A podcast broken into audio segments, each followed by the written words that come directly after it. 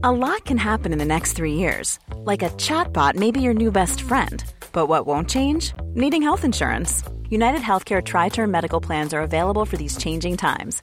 Underwritten by Golden Rule Insurance Company, they offer budget friendly, flexible coverage for people who are in between jobs or missed open enrollment. The plans last nearly three years in some states, with access to a nationwide network of doctors and hospitals. So, for whatever tomorrow brings, United Healthcare Tri Term Medical Plans may be for you. Learn more at uh1.com.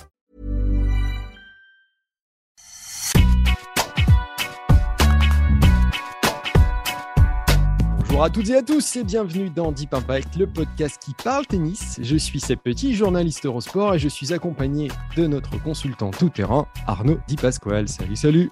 Salut Seb. À nos côtés cette semaine, de journalistes Eurosport, le premier que vous retrouvez régulièrement aux commentaires sur nos antennes, Bertrand Milliard, bonjour. Salut Seb, salut Paddleman, salut Et le second que vous pouvez lire sur les applis et sites Eurosport, Laurent Vergne, bonjour Salut Sébastien, bonjour à tout le monde et bravo à Bertrand pour euh, son pronostic euh, sur Carlos Alcaraz. Ah, tu, ami, tu ami. commences comme ça, c'est beau. Ah oui, oui, parce Merci qu'après ça, C'est pas relevé, ça m'a fait plaisir ce tweet là, de Laurent hier.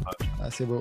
Cette semaine, donc la fin de la première salle de Masters Me aux États-Unis avec un joueur donc qui a particulièrement crevé l'écran, aussi bien Indian Wells qu'à Miami, qui l'a remporté, c'est donc Carlos Alcaraz. A-t-on assisté à la naissance d'un géant? Ce sera notre débat de la semaine.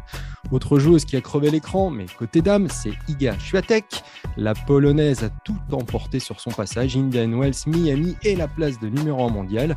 Avec cette question, est-on entré dans l'ère Swiatek simplement? Swiatek va-t-elle régner sans partage sur un circuit WTA où le turnover est quand même de mise? Ce sera notre question qui fâche. Sans oublier le de Deep et la stat de notre partenaire Je 7 Math.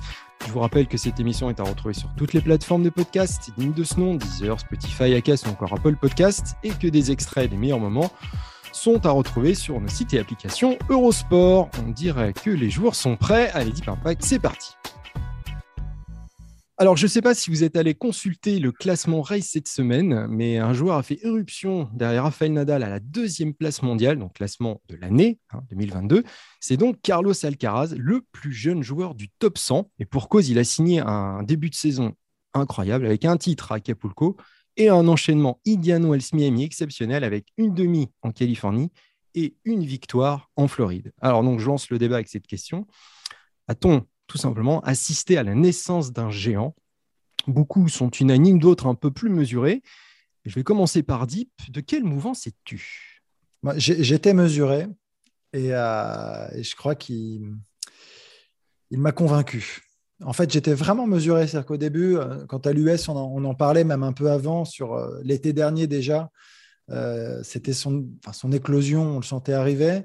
Il y a, eu beaucoup de résultats en fin d'année. Il y a quelques défaites, mais peu importe. On parle du potentiel, on le voyait quand même très fort. Hum, Il y en a beaucoup qui l'avaient annoncé comme la future pépite, la future star, la future, le futur vainqueur de Grand Chelem et tout ça.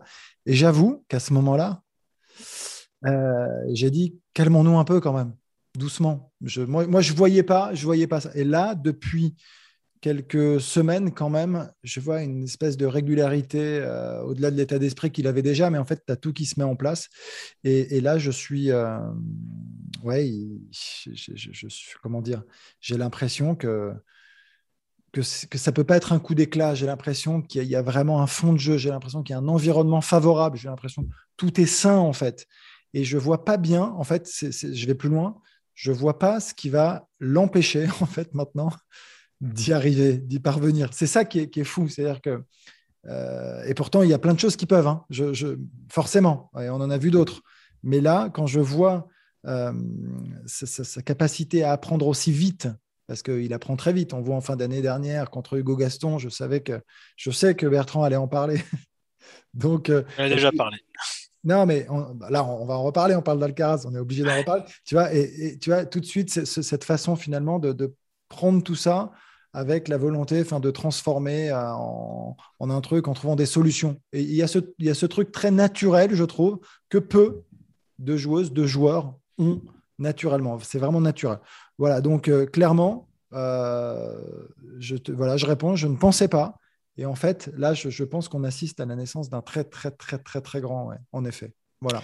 Alors, en quoi est-ce qu'il est si exceptionnel, euh, Laurent? Est-ce que c'est mental, physique, euh, tactique, technique euh, Qu'est-ce qui fait dire que ce, garçon-là est différent des autres? Il n'a pas dit qu'il était différent, lui. Toi, tu confirmes aussi ou pas, Laurent? Oui, non, mais bah, ce le fait, qu'il soit exceptionnel. Ce qui fait qu'il est exceptionnel aujourd'hui, c'est justement qu'à moins de 19 ans, il est tout ce que tu as dit, c'est-à-dire un joueur très complet déjà pour son âge, physiquement assez monstrueux, et qui a, et ça c'est peut-être la chose qu'on avait très très vite senti, une attitude et un caractère de champion, peut-être la chose qui se travaille le moins, en tout cas cette, euh, cette espèce de grinta naturelle, ce côté compétiteur, mais de façon très saine, et c'est peut-être en ça qui rappelle le plus Raphaël Nadal d'ailleurs, même si sur d'autres points, je trouve que les comparaisons sont, sont pas forcément adéquates au-delà, au-delà de leur nationalité commune. Et ce package-là, à moins de 19 ans, je pense qu'on ne l'avait pas vu depuis Raphaël Nadal, tout simplement. Même Novak Djokovic, qui a gagné un grand chelem à 20 ans, qui a gagné son premier Masters 1000 à 19 ans, euh, il est un, petit peu en avant, je trouve, par rapport à ce qu'était le Serbe à cette époque-là. C'est le côté précoce que tu retiens? Bah, honnêtement, on, peut parler que de ça aujourd'hui, puisque il faut, on va pas établir des comparaisons entre ce qu'est Carlos Alcaraz et ce que sont Djokovic, Nadal, des joueurs comme ça. C'est pas la même génération, c'est pas le même palmarès. Donc, ce qu'on peut comparer, c'est les temps de passage.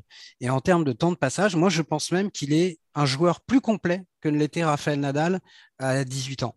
Euh, ça veut, ça veut pas dire qu'il était moins fort, Nadal, mais je pense que euh, je, me suis amusé avant l'émission là à revoir pas mal d'images d'extraits de, matchs de, Rafa de la période 2004-2005. Donc on va dire avant qu'il gagne son premier tournoi du Grand Chelem et son premier Masters 1000.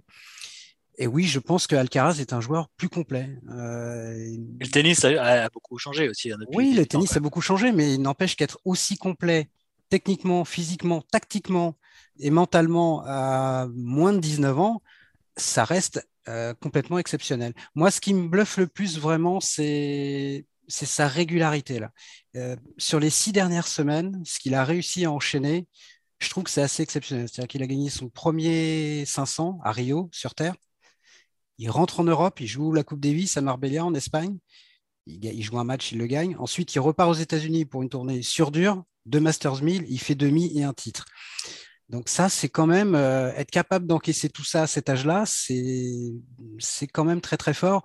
Et puis globalement, même depuis, euh, on va dire depuis l'US Open, il est très fort. Depuis cette victoire contre Tsitsipas, je pense qu'elle a marqué un avant et un après pour lui. Il a perdu des matchs derrière, mais même les défaites, il arrive à, en faire quelque chose. Euh, il les fait fructifier. Et évidemment, il y a ce match contre Hugo Gaston où il perd plus qu'un contre un joueur de tennis. Il perd contre, à Bercy, il perd contre tout un contexte ce jour-là. Mais il aurait pu chouiner, il aurait pu au moins à chaud euh, râler, euh, être mécontent. Et à chaud, il avait eu une attitude et une réaction de champion en disant euh, voilà, c'était très difficile, beaucoup plus que ce que j'avais imaginé. Mais ça, je vais en retirer quelque chose et je serai prêt la prochaine fois. Et je trouve qu'avoir ce recul-là, même à chaud, à 18 ans, c'était exceptionnel. Et depuis, il a perdu que deux matchs sur 25. 7-6 au cinquième à Melbourne contre euh, Berrettini et la demi très accrochée à Indian Wells contre Nadal. Donc maintenant, est-ce qu'il va gagner un grand chelem prochainement? Je pense que le, gap entre un 250 et un 500, un 500 et un 1000, c'est une chose. Le gap entre un 1000 et un grand chelem, c'est complètement autre chose. Et euh, voilà, euh, je pense que là, ça peut arriver très vite parce qu'il a déjà tout mais la différence entre ce qu'il a accompli et ce qu'il doit faire pour gagner un grand chelem, c'est encore autre chose maintenant, euh, sauf blessure ou sauf euh, lassitude qui peut arriver euh, dans six mois, dans deux ans, dans dix ans ou jamais. J'ai du mal à imaginer que ce joueur-là ne fasse pas une très, très, très belle carrière. Bertrand, est-ce que c'est pas aller quand même un peu vite en besogne? Quand on regarde son tableau et ses victoires à Miami, il a gagné certes contre trois joueurs du top 10 actuel, donc Tsitsipas, catch et Casper Rude, mais pas le top 4 actuel, avec Djoko, Nadal, Medvedev ou encore Zverev. Comment est-ce que toi, tu, vois la chose? On va pas toujours passer en troisième, hein, parce que là, ils ont tout dit, les deux autres. Hein, Ça changera, t'inquiète. Euh, j'ai fait la petite blague euh, à la fin de la, finale que j'ai commentée avec Arnaud Clément, euh, parce que j'ai eu la chance privilège même de commenter en 2001 le premier titre de Federer. Si je l'ai commenté, c'est qu'à l'époque, il y a d'autres gens qui étaient au-dessus de moi qui ont dû se dire Ouais, oh, ne pensais peut-être pas que ce joueur faire la carrière qu'il a faite. Mais enfin, bon, j'ai eu la chance de commenter le premier titre de Federer à Milan en 2001 et j'avais dit un peu naïvement, j'étais jeune, hein, euh, jeune journaliste à l'époque, ah bah, son premier titre, ça devrait pas être son dernier. Bon, ça s'est ressorti euh, régulièrement par Constance, notamment, qui a gardé le truc, euh, qui, à chaque fois qui, qui, qui, gagne quelque chose. Alors, c'était c'était assez facile, tu vas me dire, hein, mais bon, on peut jamais savoir ce qui va se passer. Ça bah, paraissait facile. C'est facile, c'est facile quand il a gagné 103 titres, mais c'était en 2001. Euh, ouais, est-ce qu'on est qu'on pensait qu'il allait gagner euh, bah, voilà, est-ce qu'on pensait qu'il allait gagner 20 grands chelems? Pas forcément non plus. Non, qu'il allait regagner un titre peut-être quand même. Et voilà, un titre, ouais, ça devrait pas être le dernier. Donc là, j'ai dit un peu, j'ai fait un peu la même blague, la blagounette pour pour Alcaraz, en disant voilà, c'est son premier euh, gros titre en 1000 et ça devrait pas être le dernier. Euh, pourquoi? Parce qu'effectivement, c'est de la c'est de la graine de, voilà, peut-être pas d'un joueur qui va gagner un grand chelem, parce que là encore une fois, on parle de, on sort d'une époque où qui était démentielle, mais euh, bon, les autres ont, ont, déjà dit beaucoup de choses, mais par, par, rapport à tout ce qui a été dit, le tennis, bon, Laurent a bien parlé de, ses qualités et du fait qu'il était déjà sans doute un, meilleur joueur, plus complet que, que Nadal au même âge. Euh, moi, j'aurais insisté sur le mental. Alors, le mental, euh, Rafa, elle a toujours eu. Hein, a vu qu'il a quand même gagné son premier Roland Garros, qui est quand même aussi quelque chose d'assez dingue. Déjà, je voudrais souligner un truc, il a fait trois finales, trois titres, euh, avec à chaque fois un nouveau, un, un nouveau niveau. C'est-à-dire 250 l'année dernière, ça gagne, 500 cette année à Rio, battu, ça gagne, première finale de 1000, ça gagne. Tu me dis, bat pas des joueurs très forts. Euh, enfin, bat pas le top 4. Bon, le top 4, déjà, il a qu'à être là. Pour l'instant, ils sont pas là. Euh, on arrivera. Euh, on verra. Ils étaient là, Nadal, il a, croisé. il a, temps. Si, si, il a croisé Nadal à, à Wells dans des conditions très particulières de vent, de tempête. C'est pas passé très loin quand même. Ils ont eu 3-7 accrochés, ça a duré 3 heures. Donc il, est, il y a aussi un respect, je pense, énorme par rapport à, Nadal, par rapport au pays, etc. Euh, donc on verra quand il jouera Djokovic, Medvedev. Mais bon, je suis pas très inquiet. Il a quand même là, Casper Ruud, un peu plus d'expérience. C'est vrai que sur dur, Bon, c'était plutôt une bonne finale à jouer pour Alcaraz. On avait d'ailleurs plutôt mis euh, favori. Mais regarde ce qui est intéressant il passe un peu côté de son début de finale. Il, est mené, euh, il est briqué d'entrée, il est mené 4-1. C'est lui le plus nerveux des deux. Euh, je dis à Arnaud, euh, hors antenne, Arnaud Clément, je lui dis, il va prendre 600 au premier, gagner en 3. Il me dit non, gagne en 2. Il y avait 3-0, 4-1, Arnaud me dit, il va gagner en 2. Je lui dis, attends, c'est pas et, il s'est pas trompé du tout. Il avait senti, il senti le truc, quoi, qu'il que, allait être capable de très vite rentrer dans le match. Et voilà, ça, donc ça aussi, c'est intéressant, la façon de gérer ce match. Le dernier jeu de cette finale, c'est-à-dire pour le match, premier Masters 1000, 5-4. Il a été débriqué une fois, donc il n'y a plus qu'un break d'avance. 4 points, 4, 4 points remportés, avec des, du kick, avec des, des, avec des très bons choix, euh, service volé sur du, du, kick, sur le revers de Rude, etc. Donc un, un, jeu parfaitement géré. Euh, donc tout ça est, est, très beau. Et je rajoute une petite cerise sur le gâteau, c'est la cerise du fair play. Parce qu'en demi-finale, face à Orcat, mmh. il remet un point quand même ce que plus personne ne fait quasiment. Enfin, Rude, du coup, a fait un peu la même chose en finale face à lui. Il remet un point donné, euh, qui lui était donné sur une balle doublée de son adversaire qu'il ne voit lui non doublé. Donc il est parfait ce garçon, peut-être trop parfait, il faut pas être trop parfait non plus, il faut qu'il y ait des, zones d'ombre. Mais euh, pour moi c'est évident. C'est quoi la question? Vous pouvez répéter la question euh, de départ euh, bah, C'était savoir voilà si on va pas trop vite en besogne et que voilà étant donné qu'il n'est pas, c'est lui qui va trop vite. Bah, lui, va, trop, va très vite. on regarde la liste aussi des plus jeunes vainqueurs en Masters 1000 et tu vois que dans la liste il n'y a pas grand monde qui, qui qui derrière a coincé. Juste une chose, Michael Chang, qui est un très grand joueur, hein, qui était numéro 2 mondial, euh, et a gagné un grand chelem à 17 ans. Il a gagné un 1000, c'était lui le plus jeune à Miami avant, euh, pas à Miami, c'est le plus jeune tout court, euh, en 90, donc à 18 ans.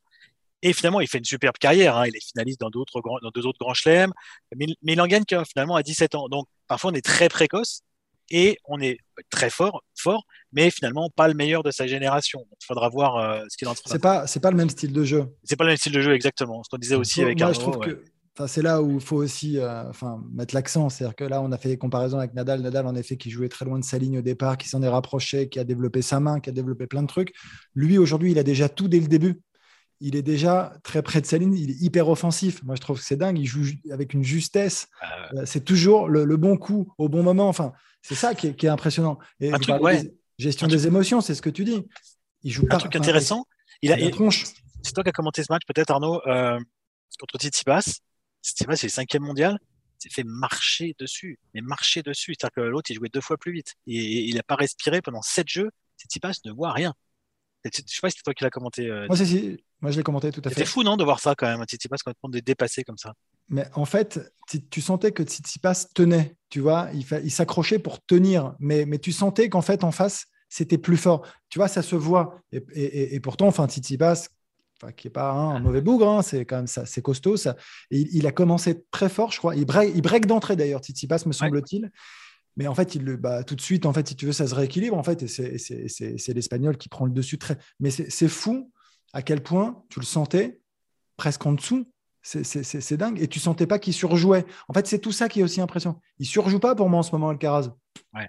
C'est son niveau de jeu. Hein. Et euh, mardi dernier, dans Deep Impact, quand Bertrand a annoncé à la fin qu'il voyait Alcaraz gagner le tournoi, le, le match contre Tsitsipas, c'était le soir même. Et je me souviens avoir dit, ce qui est fou, c'est qu'il va jouer Tsitsipas et c'est presque lui le favori. C'est-à-dire qu'on on, sent le truc, quoi. Alors que ce n'est pas normal. et moi, ce que j'ai trouvé très fort à Miami, alors tu dis, il n'a pas battu de top 4, Seb certes, mais je, oui, il bat, il bat, le cinquième mondial quand même, même si Tsitsipas n'est pas dans la forme de sa vie. Mais moi, ce que j'ai trouvé très impressionnant, c'est euh, il, résout toutes les équations. C'est-à-dire, il bat un top joueur, Tsitsipas, en étant le patron sur le court. C'est-à-dire, c'est pas un hold-up, hein, il, il arrache pas le match, c'est lui le meilleur. Ensuite, il a ce quart de finale contre Kekmanovic, qui est un match vraiment de feu, un match. Le match de la semaine, le match de ah l'année pour l'instant pour moi. Un très très grand match. Non, après Nadal Medvedev évidemment. Très, très, fort, hein, très, très, fort euh, émotionnellement contre un joueur qui est en pleine bourre aussi. Il s'en sort 7-6 au troisième, il passe deux fois à deux points de la défaite. En demi, il joue Berrier Catch, qui est tenant du titre, qui est vraiment pas un cadeau sur ce type de surface. Euh, là, il avait gagné à Miami l'année dernière, il avait failli battre Joko à, à Bercy en demi-finale. Et ce match-là, il le gagne 7-6, 7-6 dans un match sans break. C'est encore une autre équation. Et après, il joue cette finale. Alors oui, c'est entre guillemets que Casper Ruud en face, même si je pense qu'on a quand même un peu tendance à prendre le, hein. Norvégien, qui, est, quand tu fais demi au Masters, finale à Miami, je pense que tu n'es pas un peintre non plus sur, euh, sur dur. Et même si lui aussi c'était sa première finale de Masters Me, il a quand même un petit peu plus de bouteilles. Et on sent qu'Alcaraz, effectivement, il a du mal à rentrer, il est tendu, et c'est normal. Parfois, il est normal, heureusement. Mais là aussi, il va surmonter le truc. Et une fois qu'il enclenche, bah, pour le coup, il n'y a pas photo entre les deux joueurs. Donc, c'est la variété des problèmes qu'il parvient à résoudre à son âge, un âge si jeune qui, moi, vraiment me, me bluffe le plus. Et, sans parler des émotions aussi, on a parlé des émotions sur le terrain, mais euh, rappelons-nous que son coach, quand même, perd son papa euh, en dehors. Euh, dans le tournoi, et donc il va, il repart, il n'est pas avec lui hein, sur le tournoi de, de, Miami, il est reparti en Espagne pour enterrer son père, le pauvre, et, et, et derrière, il est revenu parce que Stéphane est revenu pour la finale et il est revenu avec énormément d'émotions. On a vu le contact euh, avant la finale, on les voit à l'échauffement, ils sont très proches, hein, le joueur et le coach. Et on sent bien que si euh, Carlos Alcaraz doit soutenir un peu son coach, qui est dans une passe très difficile, euh, de, tristesse, de, un événement de la vie extrêmement dur, donc il joue aussi avec cette émotion-là quand même. Et il essaie aussi le surmonter. Et c'est finalement euh, c'est Ferrero qui craque, c'est beau d'ailleurs cette image, hein, qui craque lorsqu'il à la fin du match, lorsqu'il lui tombe dans les bras là. Euh, et là aussi, il, il, surmonte cette émotion-là qui est forte à 18 ans quand même. Euh, c'est quelque chose de, le décès du, père de son coach qui le perturbe et fait que bon. Et ça aussi, je trouve qu'il l'a très très bien géré. Donc c'est très impressionnant. Et puis pour souligner aussi le rapport exceptionnel entre lui et son équipe. Et je crois, euh, Deep, c'est ta génération de joueurs, hein, Carlos Ferrero. Euh, Arnaud Clément dit souvent que les Espagnols sont dans la transmission. Souvent, les meilleurs joueurs espagnols transmettent. Carlos Moya avec Nadal, euh, Bruguera beaucoup transmis. Euh, maintenant Ferrero. on sent cette osmose, on sent qu'il prend un pied énorme à travailler avec ce joueur parce qu'il y a tellement à faire. Il y a déjà plein de choses magnifiques, il y a encore tant à faire, et puis c'est vraiment un joyau. Et, et j'ai l'impression que cette, cette relation-là, Arnaud, aussi, elle est, euh, elle est très importante. Quoi. Mais tu sais, enfin, je ne sais pas si vous l'avez entendu, j'ai parlé d'environnement sain. Mais pour moi, je, je, faisais référence à ces images et à, cette relation qu'ils ont. Elle est folle, non Enfin, cette relation, moi, je trouve ça magnifique. Je trouve ça mais hyper touchant. on sent un gamin super bien éduqué, enfin, qui respecte à fond enfin, le coach. Enfin, je trouve ça génial. Il est hyper souriant en plus. Enfin, moi, je trouve qu'il dégage une très, très belle énergie. Euh, alors, je ne sais pas si on va me dire derrière, oui, mais c'est trop lisse, il n'y a pas de machin. Non, c'est ah, Il a du charisme en plus. Je trouve ça génial, quoi. Je il dégage un truc. dire que c'est trop lisse quand même, parce que c'est quelque chose d'émotionnellement fort. Euh. C'est fort, mais et puis, enfin, tu vois, c'est un mec. Enfin, je, je trouve qu'au-delà de la dynamite qu'il a dans les jambes, humainement, tu sens quelqu'un de, de, très bon. C'est pour ça que je disais qu'il me faisait penser à Nadal là-dessus. Bien sûr, bien complètement. Une énorme personnalité, beaucoup de charisme un vrai caractère de champion, mm. mais beaucoup de respect des autres et de, et de tout. Et moi, là-dessus, c'est vrai qu'il me fait vraiment penser à Nadal. Et Alex Corretra disait aujourd'hui à Eurosport euh, un truc que j'ai trouvé très juste et qui est quand même là aussi bluffant à cet âge-là, c'est qu'il a une attitude constamment positive. Euh, après une frappe ratée, euh, même quand ça va pas comme il veut, il se frustre pas, ou en tout cas, il le montre pas, il reste toujours très, très positif. Et ça, à 18 ans, c'est quand même rarissime aussi. Voilà, euh, c'est vrai que les comparaisons, euh, la comparaison avec Nadal, elle est, c'est vrai qu'elle est flagrante, mais est-ce que c'est pas aussi lui faire un, mauvais cadeau? Enfin, c'est, quand même. Est-ce qu'il n'y a pas pire quand même, pour lui de le comparer au Même ça, il le gère très bien. Même en tout cas, lui, il essaye de s'en détacher. Non, mais c'est son idole en plus, son...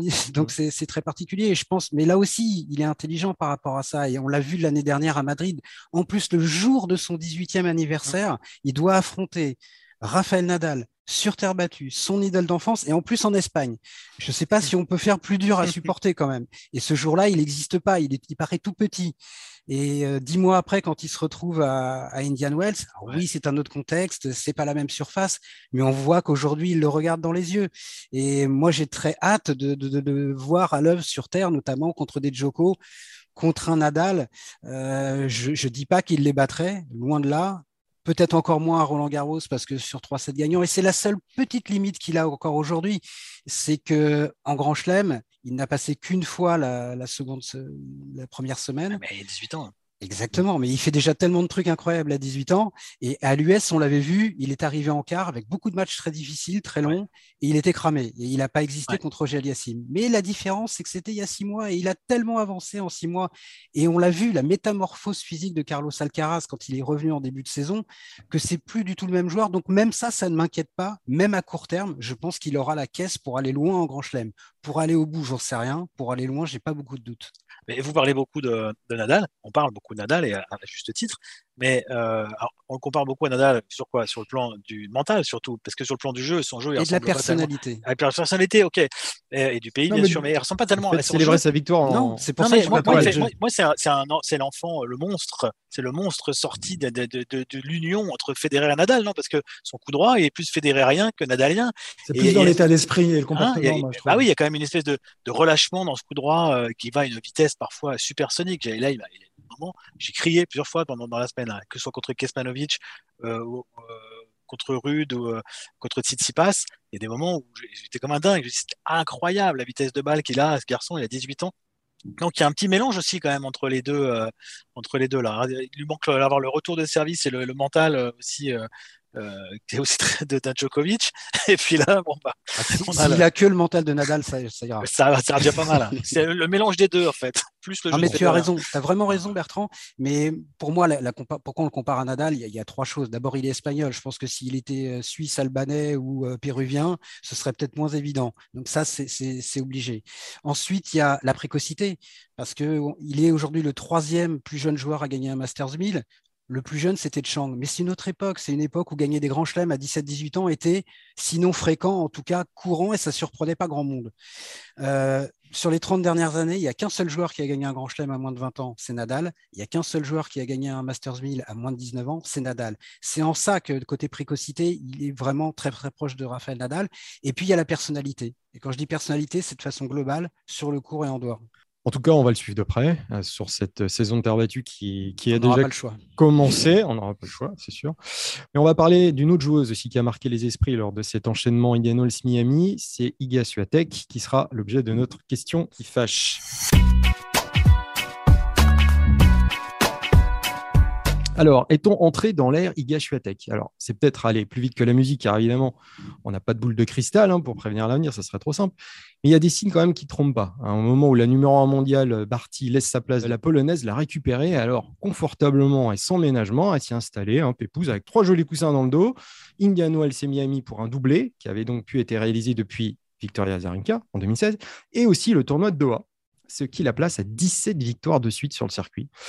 Alors Arnaud, tout semble réuni pour que bah, euh, domine le circuit euh, WTA pour de bon, non Pendant un moment Ouais, mais, je trouve que, on peut faire des analogies hein, avec euh, sur la jeunesse, sur cette fougue, sur cette façon de jouer, d'avancer. moi, je, moi, je la trouve absolument géniale déjà, cette, cette jeune femme. dans sa façon de jouer, mais son état d'esprit aussi, en fait. J'aime bien parce que là-dessus, elle, est tout le temps très positive, tout le temps très souriante. Je crois qu'elle est aussi très bien éduquée. Je crois qu'elle est fan de Nadal. Euh, non, mais c'est vrai, c'est vrai, tout ça. Il y, a quand même des points communs, enfin, qu'on le veuille ou pas. Il y a un moment dans, dans cette volonté, dans cette quête, mais pas simplement de la victoire, ça va au-delà, en fait, j'ai l'impression. Voilà, ça va au-delà. Et donc, euh, la question, c'est, quand elle passe numéro un, il y a un peu de pression. Euh, il y a sur Indian Wells notamment, il y a les premiers tours un peu compliqués. Derrière, elle gagne tout en 2-7. Sur Miami, c'est une promenade. Si, je regarde en tout cas les scores, plus que les matchs que, je n'ai pas vus, mais c'est une promenade. Euh, aujourd'hui, cette fille, oui, elle est, elle est là pour, pour, durer, à mon sens. Elle a que 20 ans la précocité, euh, après, euh, on peut, on peut, très bien dire, il y a, il y a, des, il y a des, il y a des feux de paille, j'y crois pas une seconde. Elle avait déjà gagné Roland il y a, il y a quoi Il y a deux ans déjà. Mmh. C'est énorme. Là, euh, c'est la confirmation. Je pense que c'est même la maturité. Je pense que c'est même l'expérience qui, qui, commence à, à, à, rentrer. Et, et, tu sens que tu as tous les facteurs qui, qui finissent par converger.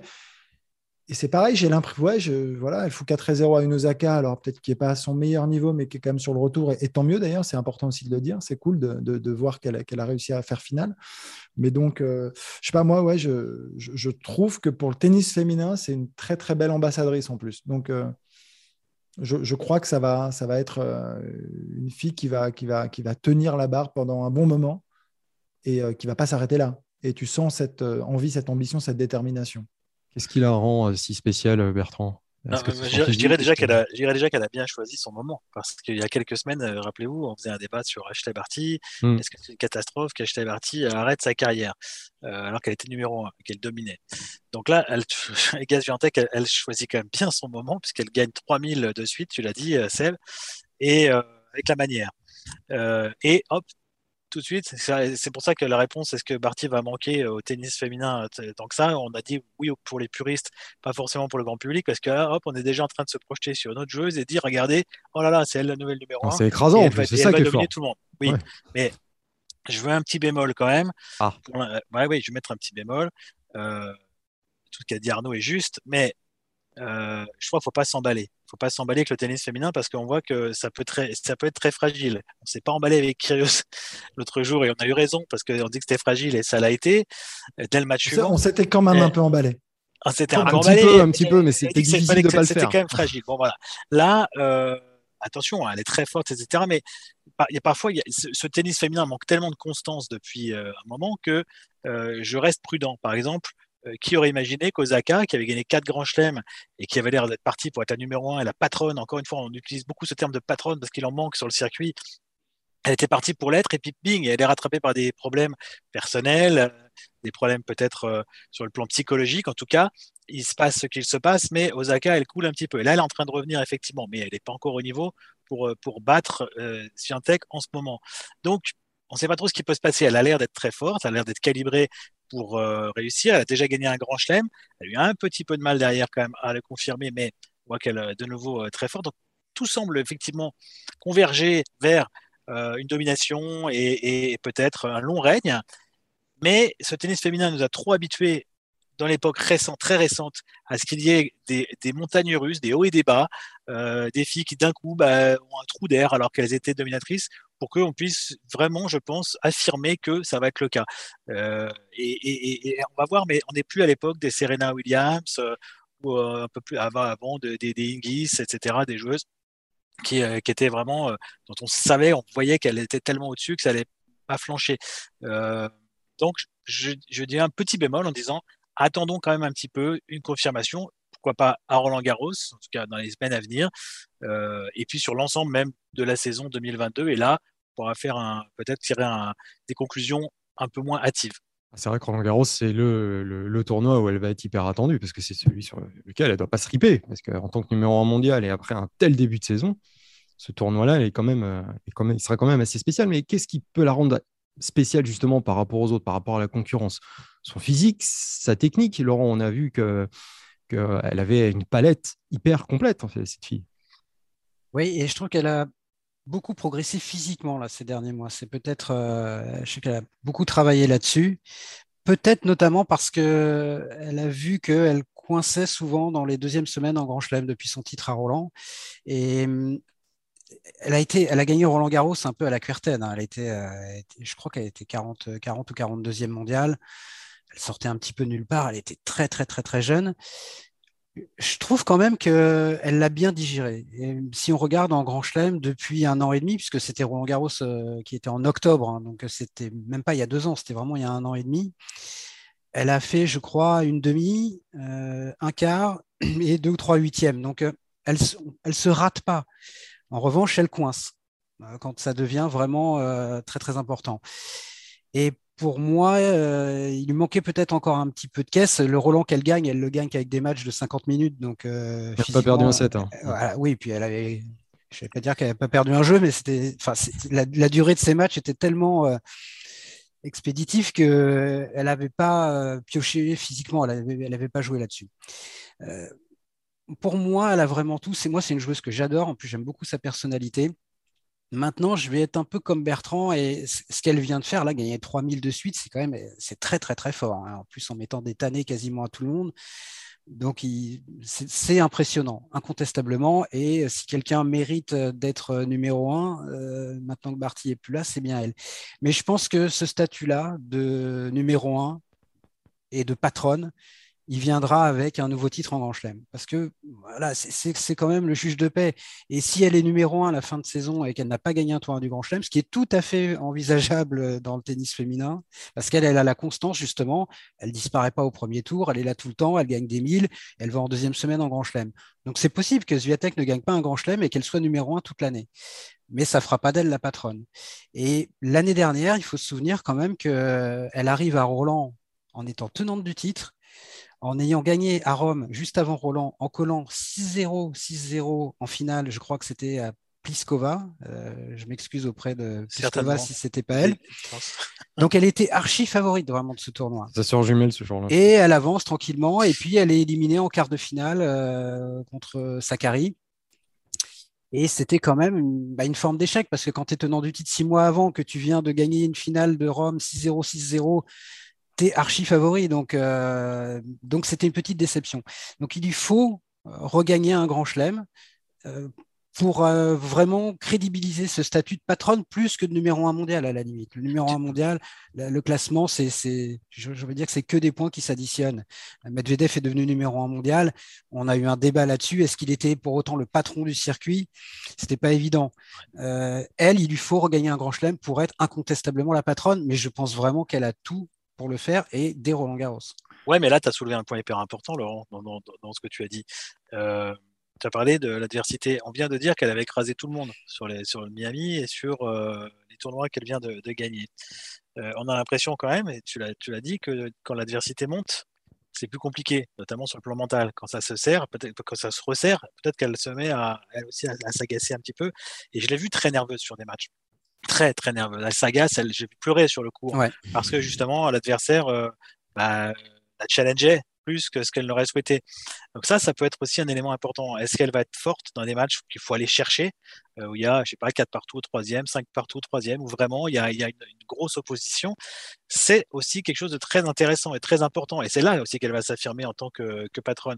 Si, euh, ça me fait penser à Kyrgios, vous savez, le là, les matchs qu'il a joué à Miami, euh, quand il domine tranquillement, même contre Rublev, il marche dessus, pas de souci. Hein. là, je sors tous mes plus beaux coups, ma plus belle panoplie, et je reste très calme. Je suis concentré et on me dit ah bah donc il a changé. Eh oui, sauf contre Sinner, contre un joueur qui euh, le met un peu plus en difficulté, qui le pousse et qui euh, joue au même niveau que lui et qui le pousse au tie-break. Eh ben, qu'est-ce qu'on retrouve? Comme face à Nadal et Indian on retrouve un, un joueur très nerveux, trop nerveux même, et qui pète un plomb et qui se bat tout seul. Là, c'est un peu la même chose il faut aussi que dans des matchs plus serrés. Euh, non, non, je, vois, ce que tu veux dire. Mais... Non, tu vois ce que je veux dire. Non, bien sûr, le comparatif, c'est juste pour montrer euh, que parfois, ça se joue à, des, choses comme ça, sur le plan mental, que si ça se resserre, elle va peut-être, bien sûr que ça n'a rien à voir avec Kyrgios, elle a un meilleur comportement et tout. C'est même pas, il n'y a même pas de comparaison possible. Mais mm. euh, de voir quand l'adversité va être plus forte et quand elle va être dans des matchs en grand chelem très serrés où elle est contestée, de voir justement comment elle va s'en sortir. Et là, effectivement, elle l'affirmera si elle s'impose dans ces matchs-là comme une patronne. Alors, une petite stat à vous donner avant de continuer notre débat. Une stat signée Je 7 Mat, notre partenaire de la saison. Euh, donc, vainqueur à Miami en terrassant l'adversité. Donc, c'est ce qu'on se disait tout à l'heure. Elle a seulement perdu 26 jeux euh, en 6 matchs. Euh, donc, qui est devenue la deuxième joueuse de la saison à remporter un tournoi sans concéder le moindre set. Et donc, la première, c'était Schleck Barty, l'Open d'Australie. Donc, un petit clin d'œil pour, euh, pour Iga qui a donc hérité de la première place mondiale. Et en fait, c'est la première tenniswoman polonaise à, devenir numéro 1 mondial. On se souvient que Radwanska s'était approchée, elle, elle, avait plafonné à la deuxième place mondiale en 2012, donc c'était en pleine domination de Serena Williams et de Sharapova à l'époque. Et c'est vrai que là, quand on regarde la concurrence, Arnaud, on voit quand même peu de joueuses qui peuvent quand même lui, lui contester les victoires. J'aime bien le terme, elle a plafonné. Tu, l'as dit. Non, mais c'est une sorte de plafond de verre. À l'époque, elle a plafonné en finale. Tu, tu, sais, ça faisait hyper péjoratif. Elle a plafonné elle a deuxième place mondiale. Carrière assez décevante. Quand t'es deux, t'aimerais bien être premier quand même. c'était très moyen. Enfin bon, tu vois. Non, je n'ai pas dit que c'était moyen. Elle s'est arrêtée d'ailleurs. Tu dis que c'est frustrant. Non, mais je dis que c'était médiocre. J'ai bien, j'ai bien, j'ai bien. Seb, j'ai juste relevé. On retient le. Moi, je retiens la frustration quand t'es quand t'es deuxième. Tu te dis, t'as la première place, bientôt elle est pour moi. Eh ben non. mais euh, je crois, je crois que Laurent et, et Bertrand ont tout dit en fait. C'est ce qui va légitimer en effet son rôle de patronne, c'est la victoire en Grand Chelem. En revanche, numéro un mondial, je pense qu'elle peut vraiment le rester et, et, et, de longues semaines et de longs mois et même peut-être quelques années. Donc, enfin, j'ai le sentiment, après, euh, moi, quand je vois sa manière, enfin, sa, façon d'évoluer euh, ces derniers temps, j'entends la, prudence. Je, moi aussi, je suis totalement d'accord. Je l'ai vu hyper fébrile, euh, hyper tendu, enfin, hyper émotive, je vois. Mais elle fait partie justement de, de, celles qui sont capables, je suis sûr, de faire face à ces situations, de travailler. Tu sens que ça bosse, tu sens que ça réfléchit, tu sens une vraie intelligence tu sens la volonté d'aller faire face à ces situations. Tu vois, c'est pas. Euh, c'est pour ça qu'on va pas, on va pas la comparer à Kyrgios. c'est vraiment différent. Mais, mais tu vois, j'ai vraiment ce sentiment qu'à 20, à 20 piges, elle met tout en œuvre pour, juste, enfin, euh, pour essayer justement de travailler ces, fameux points faibles qu'on est en train de, de mettre en avant euh, pour, pour les améliorer. Et, et aujourd'hui, une fois je pense qu'elle va y arriver parce qu'elle met tout en œuvre et que, déjà, elle a beaucoup avancé. À partir de là, euh, elle se donne quand même beaucoup de chance d'aller remporter des grands chelems. J'ai du mal à imaginer qu'elle n'en regagne pas. Perso, non plus. Voilà, je, je, vous le dis tout de suite. Après, J'arrête pas de parler de Zverev, j'ai décidé d'arrêter. mais j'aime bien cette idée de faire un running gag avec Zverev. J'en parle plus de l'année. Le pire, c'est que je serais capable de le ressortir.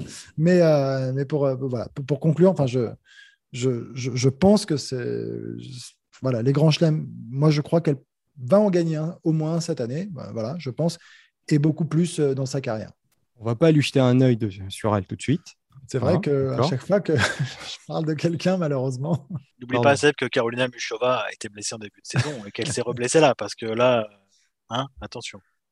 C'est pas, toi aussi qui es fan de Kvitova là euh, Bien sûr, Petra, quel match, quel match magnifique contre Kudermtova. Ah non, on leur lance pas sur Moi, j'ai regardé les matchs. Regardez les matchs. 4-0, mené 4-0 au deuxième, gagné 6-4, 6 jeux d'affilée. Ah, elle a pris, 3 et 3. Reprends la main, Seb, s'il te plaît. Elle a, elle a, plafonné à la deuxième place mondiale, je crois. Tu t'es énervé à Arnaud Clément, d'ailleurs, qui a osé. Euh... J'ai cru entendre ça. Bon, donc on va pas jeter l'œil sur, euh, sur, sur, sur, Iga, mais par contre, on va jeter un œil sur la suite pour finir cette émission, celui de Deep.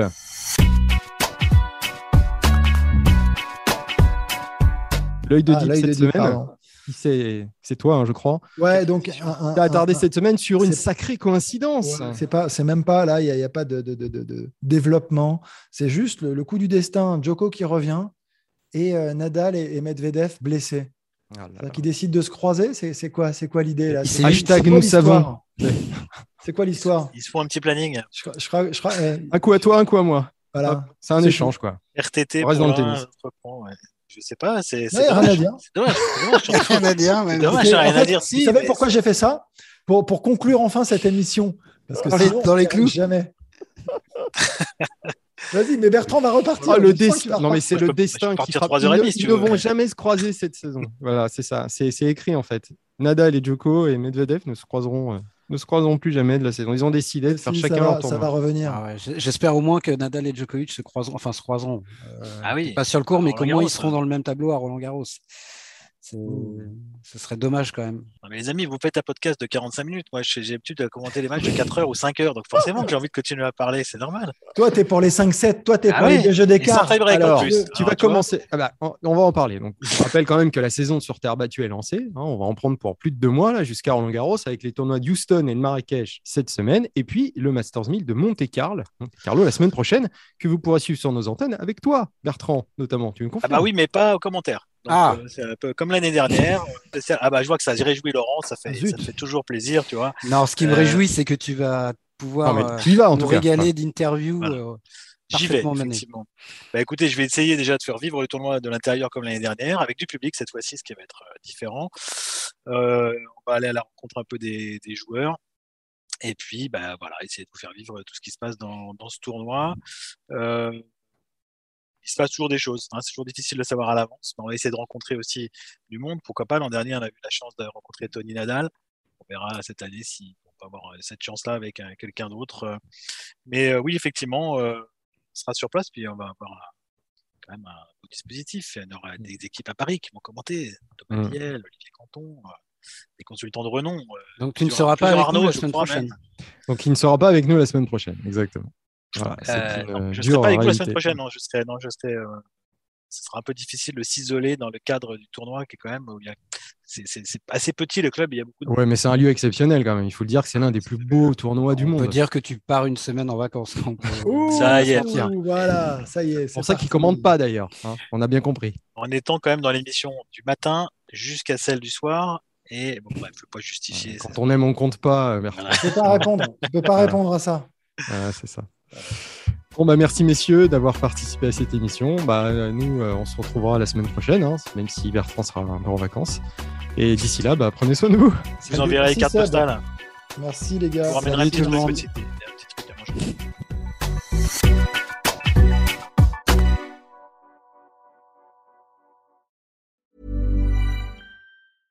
Mom deserves the best, and there's no better place to shop for Mother's Day than Whole Foods Market. They're your destination for unbeatable savings, from premium gifts to show-stopping flowers and irresistible desserts. Start by saving 33% with Prime on all body care and candles. Then get a 15-stem bunch of tulips for just $9.99 each with Prime. Round out Mom's menu with festive rosé, irresistible berry chantilly cake, and more special treats. Come celebrate Mother's Day at Whole Foods Market.